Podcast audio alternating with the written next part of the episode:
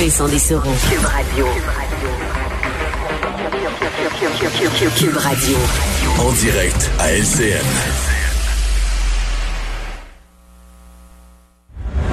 – 14h15, on va aller retrouver le camarade Vincent Dessereau en direct dans son studio à Cube Radio. Euh, salut Vincent. Bonjour Paul. Euh, la semaine, évidemment, va être celle du passeport vaccinal parce que, euh, de toute évidence, demain, le ministre Christian Dubé va annoncer les, les, en fait, les modalités. Là, on dit souvent que le diable se cache dans les détails, Vincent. Donc, le fameux passeport vaccinal. on sait que le principe est adopté du côté de Québec. Mais comment ça va se faire? Euh, qui, quelles seront les limites pour ceux qui ne seront pas vaccinés? Euh, j'ai l'impression qu'il y a tout un débat qui va être lancé demain. Hein. Oui, j'ai vraiment hâte d'avoir euh, les détails. Ce sera vraiment intéressant de savoir exactement où le Québec va se placer. Est-ce que ce sera un copier-coller de ce qui se passe en France? Est-ce qu'on ira avec un autre chemin? quelles seront les exceptions? On sait qu'en France, on peut présenter un test là, dans les 72 heures. Si on a fait un test COVID négatif, si on a un test positif aussi qui date de plus de 11 jours, donc si on a eu la COVID récemment, on n'a pas besoin de passeport vaccinal ou de passe euh, sanitaire, comme disent les Français. Donc, euh, vraiment, ça va être intéressant et, source de débat. Ce que j'aime de la, de la, position du Québec en ce moment, il faudra voir si le Québec pourra en profiter, c'est de rester flexible en ce moment parce que la France, qui se passe présentement, eux qui lançaient ça ce matin, euh, nous offre le banc d'essai parfait pour le, notre passeport vaccinal au Québec. On a eu la chance en ce moment d'avoir le contrôle dans notre système de santé. On a 14 personnes hospitalisées aux soins intensifs, donc on n'a pas vu de même si les cas augmentent dans les hôpitaux, ça n'a pas augmenté. On a un peu de jeu pour regarder ce qui se passe chez les Français et s'ajuster. Euh, il y a toute la question de l'acceptabilité sociale en France qu'on va voir à quel point dans les restaurants ça fonctionne bien. Euh, la France, puis on a fait le test en Israël, il y a le passeport vaccinal. Est-ce que c'est c'est le, même type de population? Est-ce qu'on peut prendre toutes les leçons d'Israël pour les amener chez nous? Je sais pas. Mais les Français, c'est intéressant. C'est une population qui est contestataire, qui est les Français sont prompts à manifester, prompts à s'objecter encore plus que nous.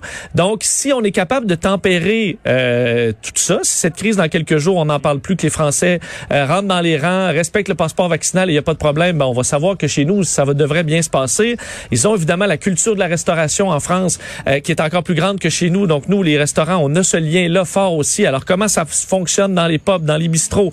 On va le voir dans les prochains jours en France. Donc, on a un bel exemple de comment ça peut se passer chez nous peut s'asseoir puis regarder. On a ce luxe-là en ce moment dans notre système de santé de dire on peut attendre quelques semaines, ah. regarder l'expérience française et s'ajuster. S'il y a des petites erreurs, là, on pourrait les corriger. Parce que New York commence euh, mi-septembre, si je me trompe pas, donc on n'aura pas ces, données-là pour s'ajuster, mais en France, on les aura. Ah.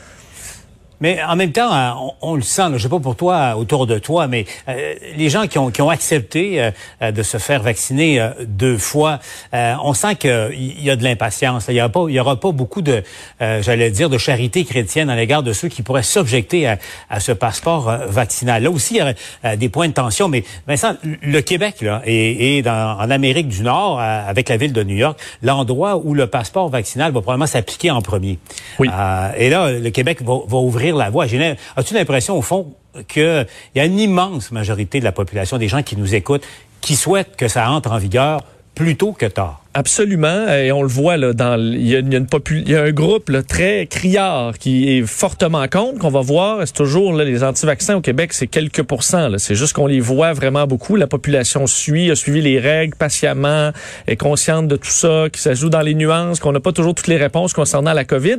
Mais sur le passeport vaccinal, on voit une population, puis je l'entends effectivement là, tout comme toi, euh, les gens sont en général pour. Il y a quelques questions éthiques, c'est tout ça qu'on veut, mais euh, il y a un point d'interrogation qui quand même qui intéressant, c'est est-ce que ça fonctionne?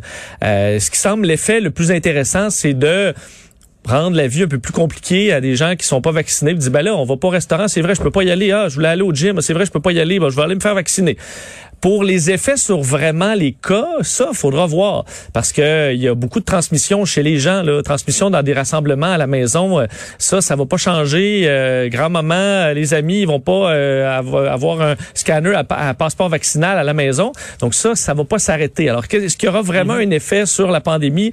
Peut-être pas, mais sur les, la vaccination, je pense que oui. Ceux qui se décident à dire, hey, on va-tu au, au, restaurant? Ah, c'est vrai, j'ai plus le droit ben là, euh, ça commence à devenir concret pas mal euh, pour certains. Et à mon avis, il y en a qui vont aller se mettre en file pour aller se faire vacciner dans la journée. Dès qu'ils vont dire, oh, c'est vrai, les amis se rejoignent ce soir, mais je peux pas y aller.